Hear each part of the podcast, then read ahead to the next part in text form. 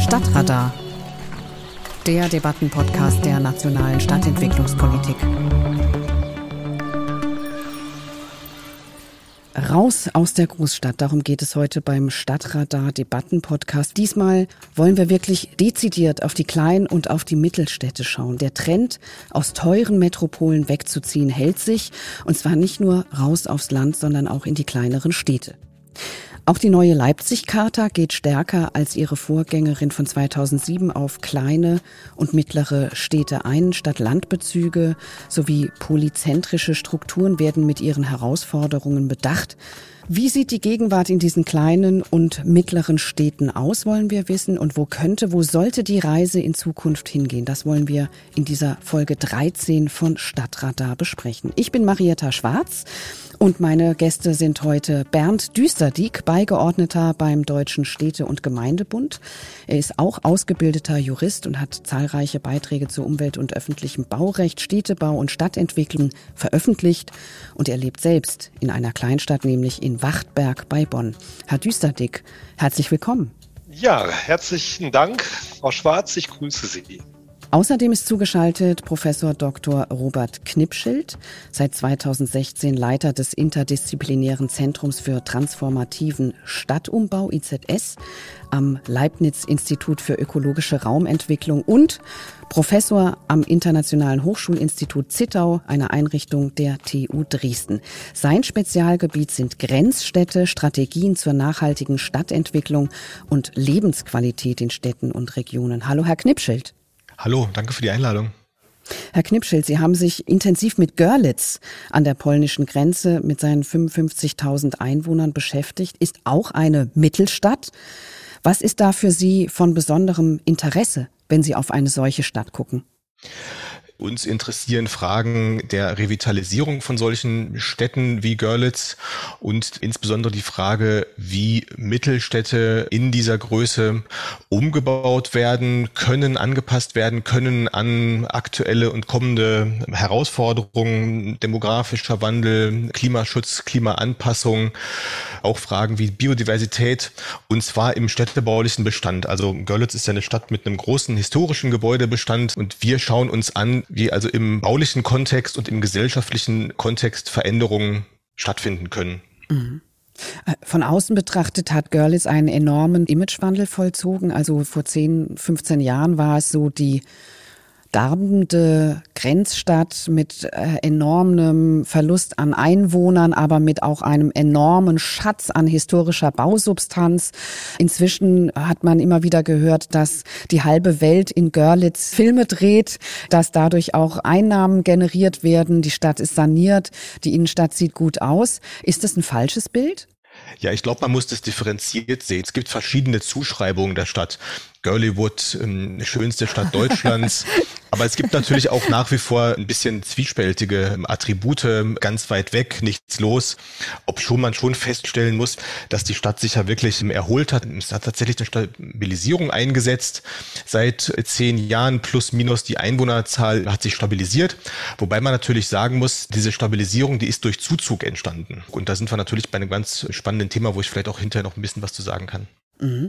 Ganz auf der anderen Seite in Deutschland, nämlich in der Nähe von Bonn, liegt Wachtberg, eine Kleinstadt mit etwas über 20.000 Einwohnern. Herr Düsterdiek, wie sieht die Lage dort aus? Ja, Wachtberg ist geprägt von starkem Zuzug. Es ist eben möglicherweise jetzt nicht vergleichbar mit anderen Kleinstädten äh, in der Peripherie. Hinzu kommt, Wachtberg ist nach der kommunalen Neugliederung im Jahr 1969 aus 13 Ortsteilen zu einer neuen größeren Gemeinde zusammengefasst worden. Und ja, auch das ist ein Prozess gewesen. Mittlerweile hat man diese Identität auch durchaus gewonnen. Und Wachberg ist finanziell im Grundsatz gut aufgestellt. Wir haben hier einen Kaufkraftindex von 130 Prozent des Bundesdurchschnitts. Nichtsdestotrotz, die Anforderungen sind nicht gering. Die äh, Gewährleistung der Daseinsvorsorge, ÖPNV-Ausbau, viele andere Dinge mehr. Das sind Herausforderungen, denen man sich auch in Wachtberg natürlich stellen muss. Mhm. Aber wir haben es hier mit zwei komplett unterschiedlichen Städten zu tun. Die eine dicht in Grenzlage, Struktur infrastrukturschwache Region mit schrumpfender Bevölkerung, die andere im Wachstum begriffen, ein Zusammenschluss, ein relativ junger von einzelnen Gemeinden. Was verbindet dann solche Städte wie Wachtberg und Görlitz? Warum über Klein- und Mittelstädte reden? Herr Knipschild. Ja, also wie Sie sagen, kann man das nicht über einen Kamm scheren. Wir beschäftigen uns mit kleinen und Mittelstädten eher in einem schrumpfenden Kontext, in peripherer Lage, weil wir davon ausgehen, dass der regionale Kontext tatsächlich einen ganz großen Einfluss hat auf die Stadtentwicklung. Das ist auch vielleicht nochmal ein Plädoyer an die Stadtentwicklungspolitik und an die Raumordnung in Deutschland, nicht immer in diesen Mustern Stadt und Land zu denken und auch nicht in Städtekategorien zu denken, denn die Dinge bedingen sich, sondern da ist vielmehr eine integrierte Betrachtungsweise gefragt, sowohl was die Analyse angeht, als auch dann hinterher, was die Politik angeht. Mhm. Ist die Kleinstadt für die ländliche Umgebung vielleicht so etwas ähnliches wie die Großstadt für deren Umland? Ja, sicherlich. Also ich glaube, jede Stadt ist abhängig von seinem Umland. Gleichwohl hängt das natürlich ab von den Funktionen und von der Infrastruktur, die in einer Stadt noch vorhanden ist. Also was wir beobachten und der Freistaat Sachsen ist doch geprägt von einer Struktur und einer Landschaft, vor allem von kleinen, aber auch sehr ausgeprägten Städten, die eigentlich von ihrer Einwohnerzahl Dörfer sind, aber von ihrer Identität und ihrer baulichen Struktur ganz klar Städte. Also es sind eigentlich Mini-Städte, wo es manchmal nur einen Marktplatz gibt und dann noch ähm, zwei, drei Straßen, die davon wegführen, die aber von ihrer Identität und von ihrem baulichen Gefüge ganz klar Städte sind. Und in diesen Kleinststädten gibt es oftmals das Problem, dass tatsächlich beinahe keine Infrastruktur mehr vorhanden ist und auch tatsächlich keine äh, städtischen Funktionen mehr angesiedelt sind. Und diese Städte haben wirklich ein riesengroßes Problem, im Hinblick auf den Verflechtungsbereich, weil sie überhaupt kein Anzugspunkt mehr für ihr Umland sind, weil eben keine Schule mehr da ist, weil auch der Supermarkt möglicherweise vor den Toren der Stadt ist oder eben in einem Ortsteil am Rande der Stadt. Und diese kleinen Städte sind tatsächlich dann ein bisschen ihrer Identität und ihrer Funktion, wenn man will, bereits beraubt. Was ist denn passiert in diesen Regionen, dass diese Kleinstädte nicht mehr funktionieren. Ja, also das ist regional differenziert zu betrachten. Es gibt durchaus in Westdeutschland Lagen, wo städtische Probleme jetzt auch äh, kurzfristig in letzter Zeit massiv auftreten und die sich auch, würde ich mal behaupten, verstärken werden. Auf der anderen Seite ist es natürlich auch ein Stück weit ein ostdeutsches Phänomen. Die Folgen der Deindustrialisierung in einigen Regionen wirkt da noch nach. Und es hat natürlich auch ganz klar im Zuge der Schrumpfungsdynamiken in ostdeutschen Ländern äh, Konzentrationsbestrebungen gegeben, die bis heute nachwirken. Man hat also versucht, Funktionen förderpolitisch zu konzentrieren auf die größeren Städte. Ein ganz wesentlicher Punkt ist sicherlich auch die Gebietsreform gewesen, die auch stattgefunden haben. Und da sind tatsächlich auch Fehler begangen worden, die auch nur ganz schwer wieder zu heilen sind. Also wenn eben erstmal eine Infrastruktur aus einem Ort verschwunden ist, der sowieso demografisch Schwierigkeiten hat, dann ist es ganz schwer reversibel. Ja? Also Schulen wieder an einen Standort zu bringen, öffentliche Infrastruktur funktionierend wieder an einen Standort zu bringen, das ist ganz schwierig.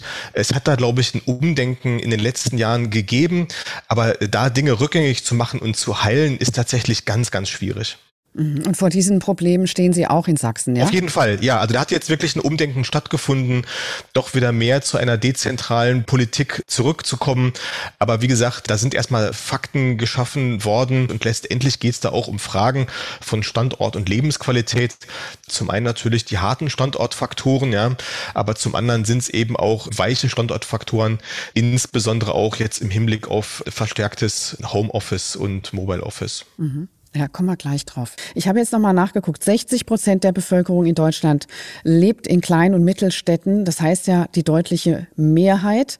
Heißt ja auch, dass da eine geballte politische Kraft in, Form von Wählern ja, zu finden ist. Warum ist dieser Fokus immer so stark auf der Großstadt gewesen? Ja, gut. Ich glaube, Herr Knipschild hat es gerade schon sehr gut beschrieben. Äh, die Frage ist natürlich, wir hatten die Phase nach der Wende, nach der äh, deutschen Einheit, wo eben gewisse Fokussierungen auch gerade in Ostdeutschland vorgenommen worden sind. Man muss die Regionen sich dann auch im Detail anschauen. Nehmen Sie jetzt mal die Strukturwandelregionen, nicht NRW beispielsweise Ruhrgebiet und dann die angelagerten Bereiche. Es gab natürlich auch Probleme mit diesen harten Standortfaktoren, die ebenfalls schon angesprochen worden sind. Wie sieht es mit der Verkehrsanbindung aus? Und dadurch bedingt eben äh, auch der Wunsch vieler junger Menschen, zunächst einmal in die größeren Städte, auf die Universitätsstädte zu gehen und nicht zurückzukommen. Das nach meiner Einschätzung hat sich jetzt auch geändert. Ich habe gerade letzte Woche ein Gespräch geführt mit einer Kollegin aus dem Bereich Südwestfalen. Eine absolut prosperierende Region, eine große Anzahl äh, klein- und mittelständischer Unternehmen, sogenannte Hidden Champions, die händeringend Arbeitskräfte suchen. Und trotzdem auch da beobachtet man im Augenblick, dass doch äh, junge Menschen die Region verlassen, obwohl sie hochattraktiv ist mittlerweile. Und man überlegt, welche Stellschrauben man noch nachjustieren kann, damit man diese Menschen auch wieder zurückholt. Ich glaube aber, der Trend ist eingeleitet, dass also zunehmend der Wunsch besteht, die Bereitschaft auch von jungen Familien mit Kindern Kindern zurück in diese Region und damit auch in Klein- und Mittelstädte zu kommen. Mhm. Und ich will noch mal in Erinnerung rufen, dass wir, wenn wir Klein- und Mittelstädte jetzt nach der BBSR-Kategorisierung mal betrachten, 55 Prozent aller deutschen Arbeitsplätze sind in Klein- und Mittelstädten angesiedelt. Und bei der Kategorie der Kleinstädte, also 5.000 bis 20.000 Einwohner, sprechen wir von roundabout 25 Millionen Menschen, die in Deutschland in diesen Kleinstädten leben. Und interessant war ja auch eine Umfrage 2019 des ZDF. Die Frage, wo würden die Deutschen am liebsten wohnen? 44 Prozent haben geantwortet in einem Dorf oder in einer Kleinstadt und 39 Prozent in einer Mittelstadt, nur 16 Prozent in einer Großstadt. Dieser Trend dürfte sich, äh, das war vor der Corona-Pandemie, noch verstärkt haben. Und äh, deswegen sehe ich also die Zukunft gar nicht mal so schwarz und so negativ. Klar, es ist kein homogener Stadttypus, das muss man wissen. Das hat Herr Knipschild ja auch beschrieben. Die Herausforderungen sind unterschiedlicher Natur. Wenn man die Größe alleine mal anschaut, dann haben wir bei der flächenkleinsten Stadt, ist glaube ich Eichwalde in Brandenburg mit etwa drei Quadratkilometern und die flächengrößte ist das Amt Südtondern in Schleswig-Holstein mit 594 Quadratkilometern. Das ist mhm. größer als die Stadt München. Dann sehen Sie schon, die Rahmenbedingungen sind einfach enorm unterschiedlich, aber die Chancen für Klein- und Mittelstädte sind besser denn je nach meiner Einschätzung. Mhm. Herr Knipschild, jetzt hat der Herr Düsterdiek gerade diesen Begriff der Hidden Champions erwähnt, also dieser Firmen, die weltweit erfolgreich agieren und die tatsächlich häufig ja ihren Sitz in kleineren und in Mittelstädten haben, aber Arbeitsplatzangebot, da könnte ich mir vorstellen, sieht es vielleicht in der sächsischen Provinz ein bisschen anders aus als im Westen, oder? Ja, sicherlich. Also auch die Region um Görlitz ist schon immer noch von Strukturschwäche geprägt. Die Kaufkraft ist gering, die Löhne, das Lohnniveau ist gering.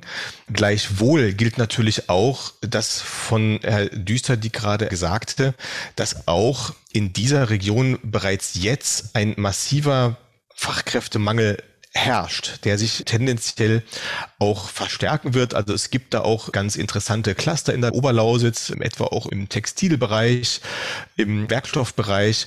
Da gibt es also auch hochinnovative Unternehmen und Unternehmenscluster, die auch jetzt schon massive Probleme haben, qualifiziertes Personal zu finden.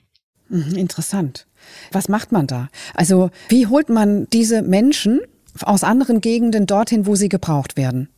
Herr Knipschild. Sie haben ja auch Programme zum Beispiel für Görlitz, ne? Wir haben momentan ein Projekt, das nennt sich Stadt der Zukunft auf Probe, also angelehnt auch an die Initiative in der Stadt zur Klimaneutralität. Und wir haben hier eine Förderung auch ähm, vom Bund und momentan gibt es also die Möglichkeit, in Görlitz für drei Monate zur Probe zu leben. Das bedeutet, man hat eine Wohnung, eine Probewohnung, die kann man kostenlos nutzen. Wir bemühen uns auch Arbeitsräume zur Verfügung zu stellen oder man kommt also auch bei einem städtischen Unternehmen oder bei einer Einrichtung im Bereich der Forschung unter. Und wir koordinieren dieses Projekt und machen eine wissenschaftliche Begleitung. Das heißt, wir wählen die Personen zusammen mit den kommunalen Partnern aus, aber beforschen dann natürlich auch, welche Umzugsmotivationen es gibt, wo die Bewerbungen herkommen, was dann die Menschen in Görlitz in den drei Monaten Probeaufenthalt für Erfahrungen machen, mit welchem Eindruck sie wieder wegfahren. Einige bleiben auch tatsächlich dort. Das ist natürlich auch ein schöner Effekt. Und wir schauen uns auch erstmals an, wie die ortsansässige Stadtbevölkerung auf dieses Thema des Zuzugs schaut. Wir wollen heute ja auch über die neue Leipzig-Charta sprechen. Ich zitiere mal, der Gleichwertigkeit von Lebensverhältnissen der Bürgerinnen und Bürger in kleinen und mittleren Städten sowie in Kommunen, in schrumpfenden Regionen ist besondere Aufmerksamkeit zu widmen. Wie deuten Sie beide denn diesen Begriff Aufmerksamkeit, Herr Düsterdick? Worauf muss die Aufmerksamkeit in kleinen und mittleren Städten gerichtet werden? Ja, das ist natürlich ein schöner Appell Appell zunächst mal, ein richtiger Appell der neuen Leipzig-Charta. Im letzten Endes äh, liegen ja die Themen längst auf der Hand. Die Frage etwa äh, der Wohnfunktionen, die Frage der Mobilität, auch hier der Verbesserung der Anbindung ländlicher Räume etwa, die äh, Transformation, Klimaschutz, Klimaanpassung auch in ländlichen Regionen zu organisieren. Bei dem Thema Wohnen will ich auch noch mal betonen, der Bund hat sich ja verpflichtet, jetzt 400.000 neue Wohnungen pro Jahr zu schaffen. Das ist grundsätzlich sinnvoll. Aber auch hier gilt es, vernetzt zu denken in Umsetzung der Leipzig-Charta. Wir werden die Wohnungsprobleme Deutschlands nicht in den Großstädten lösen. Ich möchte in Erinnerung rufen in dem Kontext, dass wir über 1,2, 1,3 Millionen Wohnungen Leerstand haben in Deutschland. Davon sind mindestens 600.000 Wohneinheiten direkt marktgängig, gerade in der Peripherie. Und da muss man sich Gedanken machen, wie man das einbindet und zusammendenkt. Es gilt jetzt, die Dinge auch anzupacken. Das heißt, verbesserte Verkehrsanbindungen, äh, Städte und Gemeinden auch finanziell zu stützen, zu unterstützen, etwa über die Städtebauförderung in den ländlichen Regionen, damit eben die Infrastrukturen auch gebaut und aufrecht erhalten werden können, um eben keinen weiteren Attraktivitätsverlust zu erleiden. Das heißt also, wir haben kein Erkenntnisproblem, sondern ein Umsetzungsproblem und hieran gilt es jetzt zu arbeiten. Darf ich das vielleicht nochmal unterstreichen und auch zuspitzen, weil das ist mir tatsächlich ein Anliegen. Also man könnte das zugespitzt auf den Punkt bringen und sagen, wir haben kein Neubauproblem, wir haben ein Verteilungsproblem in Deutschland. Ja? Genau, genau. Also die politische Debatte, die ist mir viel zu verengt. Es wird völlig unreflektiert von Neubau, Neubau, Neubau und 400.000 neuen Wohnungen gesprochen, die erforderlich sind. Man kann natürlich jetzt nicht Neubau einstellen in Deutschland. Das ist völlig richtig und äh, sagen, die Leute äh, leben nur am falschen Ort. Das äh, ja. wird nicht Man kann sie auch nicht umsiedeln, ne? Äh, nein, genau, man kann Menschen nicht zwangs ähm, umsiedeln. Aber ich meine, Fläche und Boden sind endliche Ressourcen. Wir haben massive Probleme im Hinblick auf Flächenneuinanspruchnahme. Wir haben Probleme, was Biodiversitätsverlust in Deutschland angeht. Wir haben massive Probleme was Ressourceninanspruchnahme für Neubau angeht. Und wir haben letztendlich auch ein riesengroßes Klimaproblem, was aus der Bauwirtschaft zu einem großen Teil erwächst. Deswegen muss ein Umdenken stattfinden und deswegen ist tatsächlich dieser Aspekt der Revitalisierung, mit dem wir uns auch beschäftigen, ein ganz, ganz wichtiges Thema. Und äh, nochmal auf den Punkt Aufmerksamkeit zurückkommend. Äh, natürlich gibt es eine gewisse Aufmerksamkeit in Deutschland. Es gibt vom BBSR ja auch gefördert eine Kleinstadtakademie. Es gibt auch da sozusagen Forschungsthemen, die sich mit Klein- und Mittelstädten beschäftigen. Das ist alles prima und wichtig. Nur das sind letztendlich Randthemen, weil es auch politisch in der neuen Legislatur, so ist zumindest mein Eindruck, eine wirklich Engführung auf das Thema Neubau gibt und wirklich die Frage der Revitalisierung und letztendlich auch der Stärkung einer dezentralen Siedlungs- und Raumstruktur in Deutschland, auf die wir ja auch ein Stück weit stolz sind, wirklich unterbelichtet ist. Wie holt man die Leute dorthin, wo Raum ist? Naja, bei einem aktuellen Projekt Stadt der Zukunft auf Probe haben wir nun erstmals auch tatsächlich diese Probeaufenthalte in Görlitz mit einem Thema verknüpft. Das heißt, wir haben an diesen Aufruf zum Probeleben, zum Probewohnen und Arbeiten in Görlitz erstmals die Bedingungen geknüpft, einen Beitrag zum Thema Klimaneutralität auf kommunaler Ebene zu leisten. Das heißt, die Bewerberinnen und Bewerber mussten zum einen ihre Umzugsmotivation darstellen, sie mussten aber zum anderen auch bezeichnen, was ihre konzeptionelle Idee ist, die sie mitbringen. Und anhand dieser Bewerbung haben wir dann ausgewählt und haben jetzt tatsächlich ganz interessante Personen im Rahmen dieses Projektes ja eben zur Probe in Görlitz. Mhm. Sie holen sich die Kreativen wahrscheinlich, ja? Wir haben den Fokus gar nicht auf die Kreativen gelegt, sondern wir haben das erstmal offen gelassen, auch im Vorgängerprojekt. Aber Sie haben recht, die Gruppe, die sich dort meldet, sind zu einem großen Teil Bewerberinnen und Bewerber aus der, wie es immer so schon heißt, kreativen Szene, weil das Menschen sind, die auch ein Stück weit flexibler sind und da ist einfach eine größere Dynamik drin. Ja, das ist richtig. Mhm.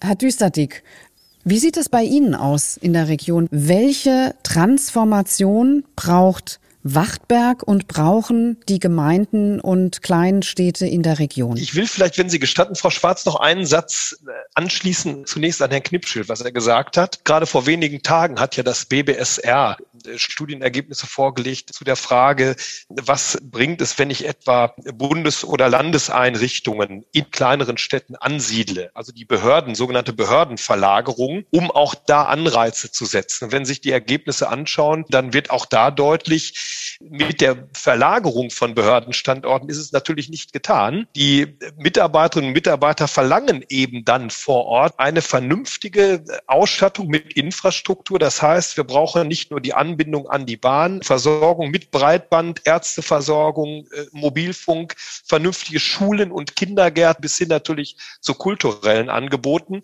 Gerade in der Peripherie auch von Metropolen und von Regionen haben wir natürlich vielfach dann noch Nachholbedarf. Beim Thema Digitalisierung und auch Breitbandanbindung hängen wir immer noch deutlich hinterher, diese Dinge mal auszubauen, jetzt wirklich effektiv anzupacken.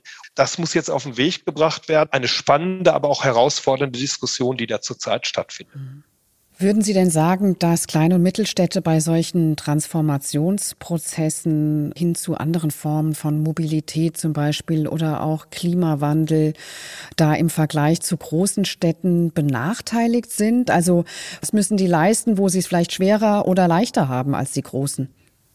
Also wenn ich mir hier in unserem Umkreis vor allem die kleinen Städte anschaue, dann gibt es hier schon Probleme. Ich hatte das eben angesprochen. Es fehlen wirklich Kapazitäten und das geht maßgeblich auch in den Verwaltungen los.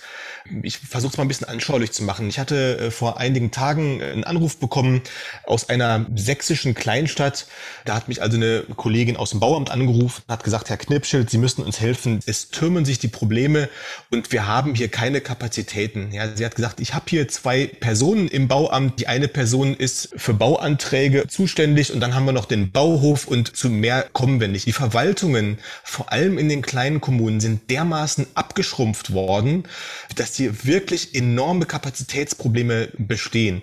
Und das Problem ist, dass dann auch tatsächlich keine Förderprogramme helfen, weil hier gar nicht die Kapazitäten sind, Eigenmittel aufzubringen. Die Unterstützungsleistungen können überhaupt nicht absorbiert werden, weil es wirklich am notwendigsten mangelt, was die Kapazitäten anbelangt. Also wir versuchen auch die Kommunen hier zu beraten, und das betrifft auch durchaus nicht die allerkleinsten Kommunen, sondern eben auch die Mittelstädte, wo ganz oft die Hände gehoben wird und gesagt wird, ja, das ist toll, das ist eine tolle Förderoption, toll, dass Sie uns unterstützen wollen, aber wir haben die Kapazitäten schlicht und ergreifend nicht. Und das ist tatsächlich ein quantitatives und auch ein qualitatives Problem.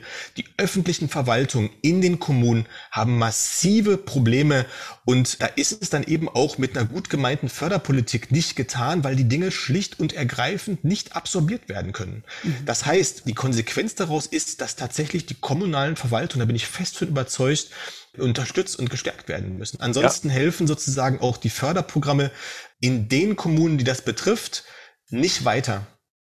Ja, also vielleicht darf ich Frau Schwarz kurz noch mal einhaken. Äh, wenn man sich jetzt mal äh, die äh, Aussagen des Bundesklimaschutzministers Robert Habeck anschaut, wenn man dann in seinen Papieren mal liest und auch im Koalitionsvertrag liest, sollen ja auch die Planungs- und Genehmigungsbehörden personell und technisch verstärkt werden, was auch immer sich dahinter verbirgt, das kann man erstmal grundsätzlich gut finden. Nur man wird das Problem nicht von heute auf morgen lösen können, äh, gerade im Bereich Personal. Man muss ja auch schauen, wie mittel- und langfristig dann die ja, Mitarbeiterinnen und Mitarbeiter, die dringend erforderlich sind, da bin ich bei Herrn Knippschild, äh, bezahlt werden.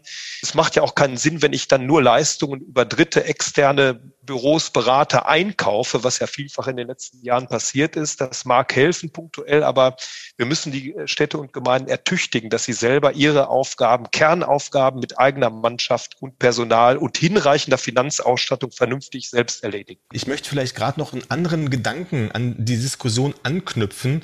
Wir sind eigentlich auch davon überzeugt, dass tatsächlich eine Stärkung der Kommunen ganz wichtig ist, weil ich denke tatsächlich auch die Frage von Systemvertrauen und Politikvertrauen und letztendlich Demokratieerhalt auf der kommunalen Ebene entschieden wird.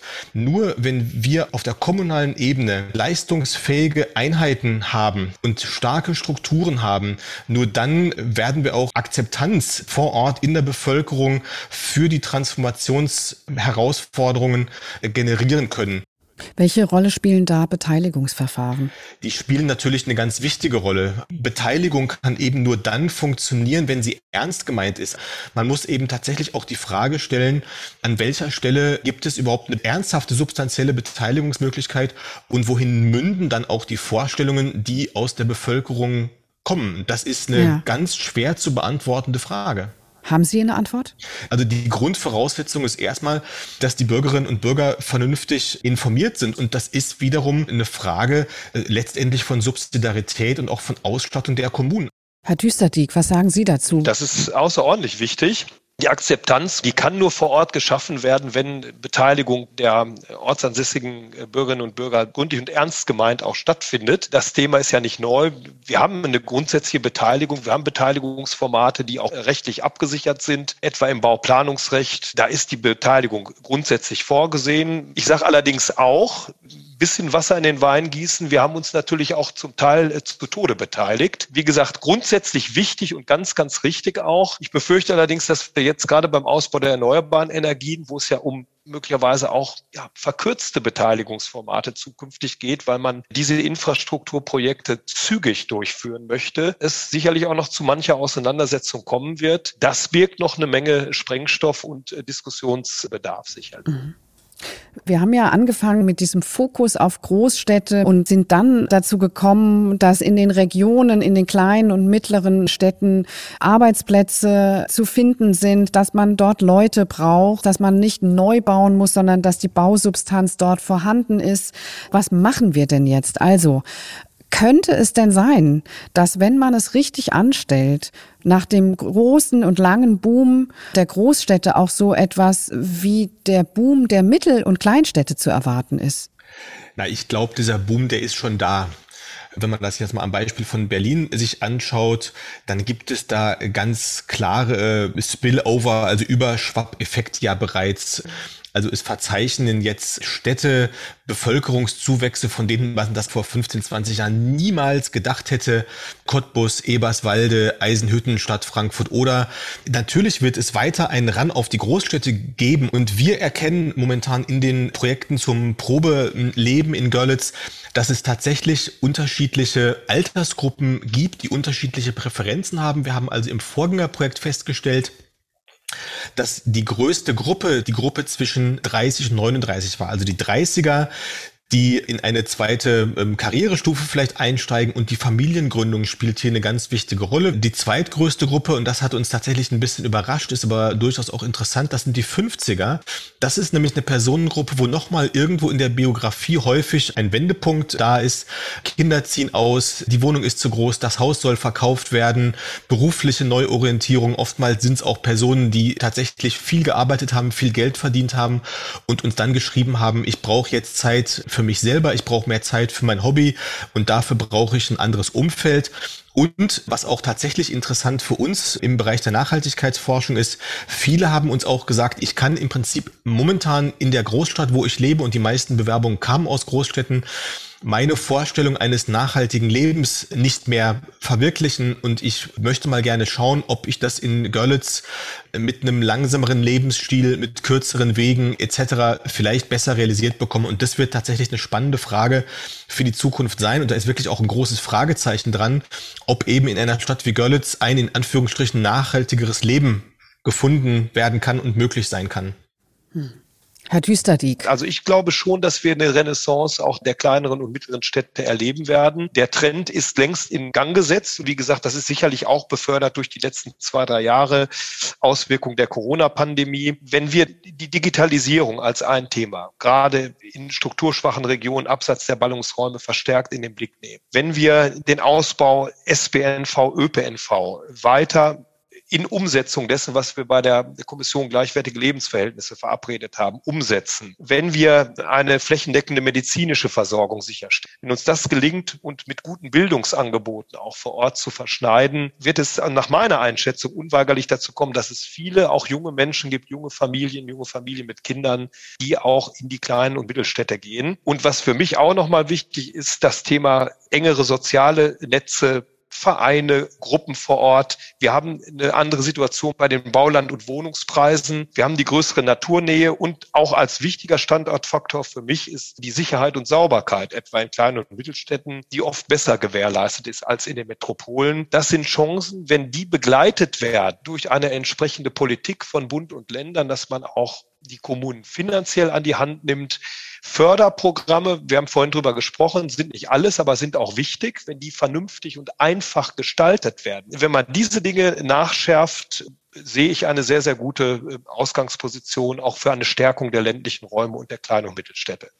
Das war Stadtradar, der Debattenpodcast mit einem Gespräch über die Klein- und Mittelstädte, in denen 60 Prozent der Bürger hier in Deutschland leben. Ich bedanke mich bei meinen Gästen Bernd Düsterdieck, Beigeordneter beim Deutschen Städte- und Gemeindebund. Herzlichen Dank, Herr Düsterdieck. Sehr gerne, vielen Dank und Robert Knipschild, Leiter des interdisziplinären Zentrums für transformativen Stadtumbau am Leibniz Institut für ökologische Raumentwicklung. Auch Ihnen ganz herzlichen Dank.